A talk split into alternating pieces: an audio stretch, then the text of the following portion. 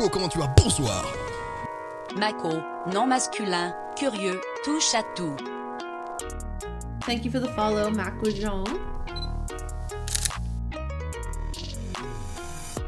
Yellow. Salutations les amigos Alors, euh, je viens tout juste à l'instant là, tout de suite maintenant, de poster l'épisode précédent. Donc, je sais pas quand cet épisode actuel que je suis en train d'enregistrer va sortir. Mais, pour tout vous dire, le précédent, euh, je l'ai enregistré au début du mois. Après, euh, j'étais pas satisfait vraiment de, du contenu en fait parce que j'avais commencé un petit plan dans ma tête et au final euh, c'était pas top. J'ai pas, j'ai pas, j'ai pas trouvé que j'apportais beaucoup de valeur au truc. Euh, et du coup, je l'ai laissé de côté. Après, j'ai attrapé le Covid. Après, ben, j'ai pas touché à tout ça. Et, euh, et là, j'ai eu une, je sais pas, une autre aspiration. Je me suis dit, eh, mon podcast de la dernière fois, j'ai pas posté. Euh, Laisse-moi aller réécouter ça. J'ai réécouté, j'ai trouvé ça nul et je l'ai posté quand même parce que voilà, il faut faire. Voilà, c'est fait, c'est fait. Et euh, aujourd'hui, j'avais aussi l'envie de parler de photographie et c'est ce qu'on va faire ce soir, là maintenant, tout de suite. Donc je dis ce soir parce qu'il est déjà une certaine heure et qu'il y a déjà normalement, je sais pas si vous les entendez bien ou pas, mais en tout cas, on m'a remonté assez régulièrement que quand je j'enregistre mes podcasts, en général, on sait que c'est le soir parce que il y a le bruit des bêtes environnantes et tout ça qui euh, traverse dans dans le micro. Bref, donc vous avez nos amis les grenouilles, les criquets et que sais-je qui euh, qui chantent avec moi pendant que je j'enregistre ceci. Voilà. Euh, du coup, je voulais parler photographie parce que ben hier j'ai fait mon premier shoot de l'année, si je me rappelle bien. Je crois que c'est oui, c'est le premier shoot de l'année. Euh, oui, le premier shoot de l'année le 27 mars. Et alors, euh, donc c'est un shoot qui a été qu'on a planifié, enfin qu'on a commencé à planifier a un moment et qu'on a décalé parce que ben on n'avait pas de dispo, etc. Après on a eu le Covid. Deux choses, deux choses. Déjà, j'ai des news niveau photographique euh, dont je n'ai pas parlé. J'ai noté je devais faire un petit épisode là-dessus, mais euh, je l'ai pas encore, euh, je l'ai pas encore pondu. Et donc c'est l'occasion. Donc la première partie, ça va être euh, cette petite news, c'est-à-dire que je j'ai changé de façon de fonctionner en termes de photographie. Et la deuxième, c'est suite à une question. Enfin, on a discuté justement avec la modèle d'hier. Et elle m'a posé une question pourquoi je faisais moins de moins de shooting en fait? Et du coup, j'avais pas eu j'ai pas eu de réponse sur le moment vraiment de pourquoi, mais ça m'a lancé dans une réflexion. Mon cerveau s'est mis à cogiter et euh, je me suis rendu compte de ben, des multiples raisons pour lesquelles euh, je ne shoote pas autant qu'avant, qu'à une époque où j'étais vraiment euh, plus productif, on va dire, où j'étais souvent dehors en train de faire des photos. On va commencer par cette étape-là, cette, cette question-là, et ça va mener, je pense, à la, à la suite. Et on va essayer de structurer ça bien propre. Et de toute façon, je vais monter le podcast, donc que ce soit structuré ou pas structuré, vous le saurez pas, d'accord? Parce que voilà. Ma première réponse en fait à sa question, donc euh, pourquoi je shoot moins qu'avant, c'est euh, ben, principalement ben, l'actualité euh, sanitaire qui nous a empêché de sortir de chez nous, etc. Ça m'a un peu habitué à rester chez moi et à ne pas rencontrer de nouvelles personnes. Et du coup, ça a un peu freiné ben, tout ce qui est euh, shooting. Mais je pense que ça, c'est une raison annexe. La raison principale, on va dire, en gros, j'avais pas envie de shooter pour shooter. J'ai pas envie de faire des séances photos en mode des prestations, tu vois. J'appelle ça des prestations. C'est-à-dire que j'ai toujours voulu que la photo soit une passion, qu'elle reste une passion, et que ça soit plus un loisir qu'un travail, tu vois. Même si je, je considère mon travail comme un loisir, une passion, mais j'ai pas envie que ça soit quelque chose à but lucratif. En gros, je veux pas, je, j'ai toujours voulu, en gros, je vais pas parler de ce que je veux pas, je vais parler de ce que je veux.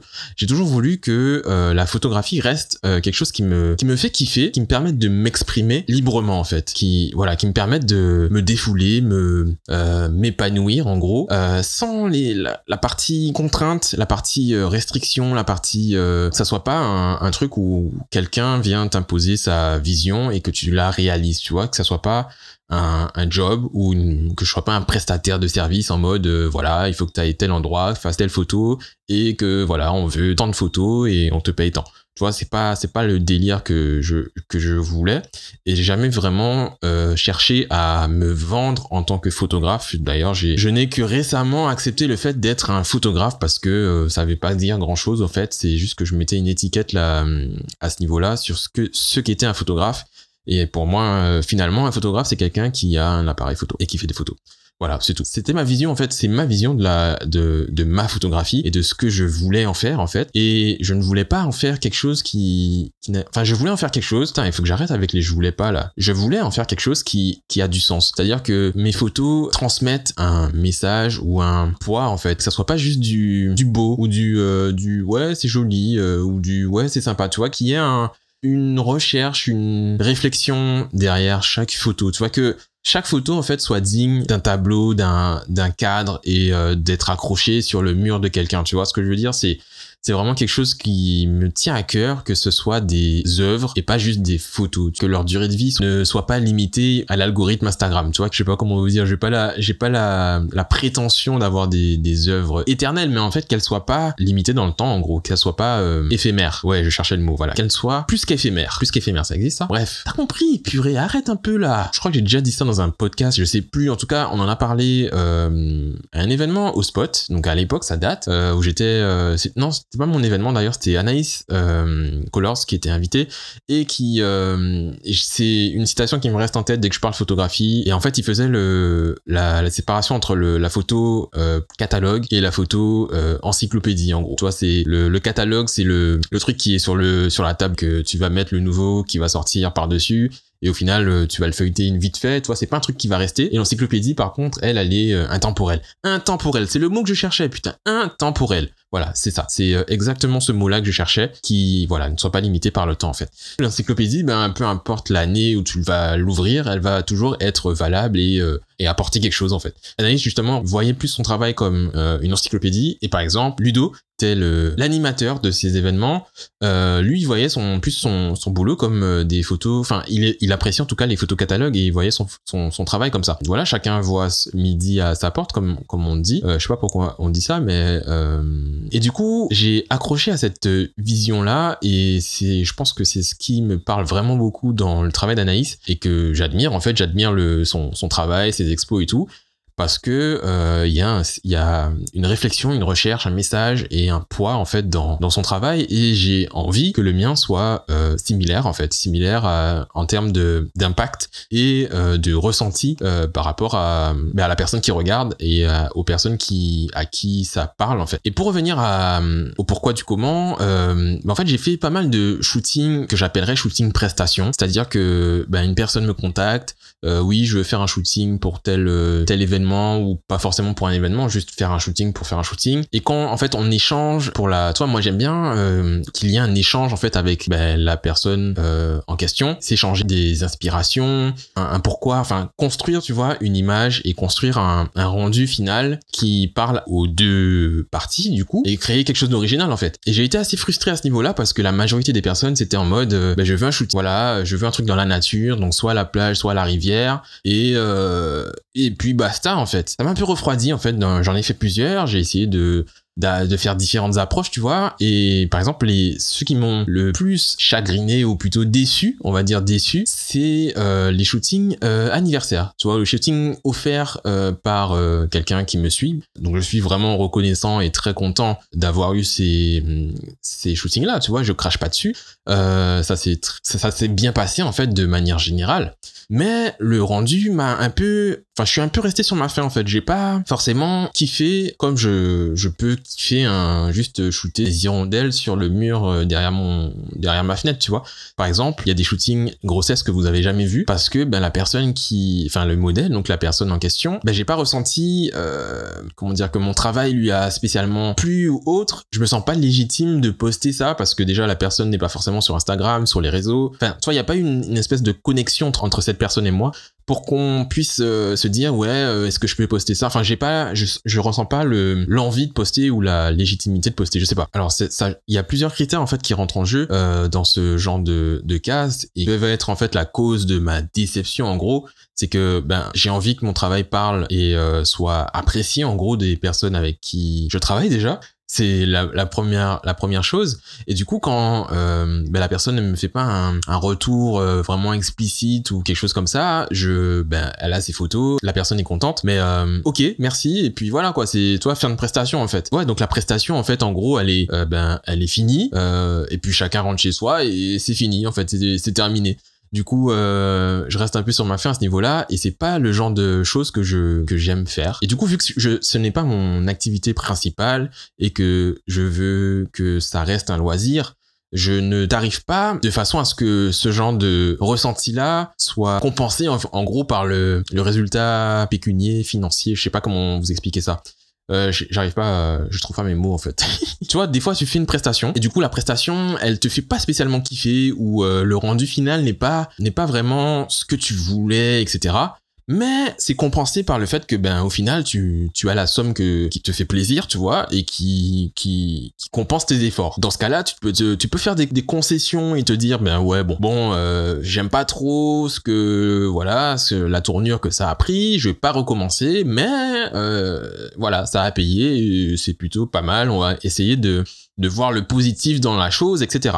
Mais là, vu que je fais ça pour le fun et que je tarife parce que il faut tarifer entre guillemets, parce que ben les enfin ouais, il faut, enfin il faut mettre un, prix, je sais pas. Enfin en tout cas, euh, c'est ce que je pensais à, ce moment-là. Donc je mettais un prix par rapport à, ben voilà, par rapport à ce que j'estimais, euh, euh, qui enfin c'était un prix qui m'allait bien en fait. C'était juste un prix qui m'allait bien pour pour dire que j'ai mis un prix. Mais du coup, ce prix n'était pas assez élevé pour compenser la déception entre guillemets.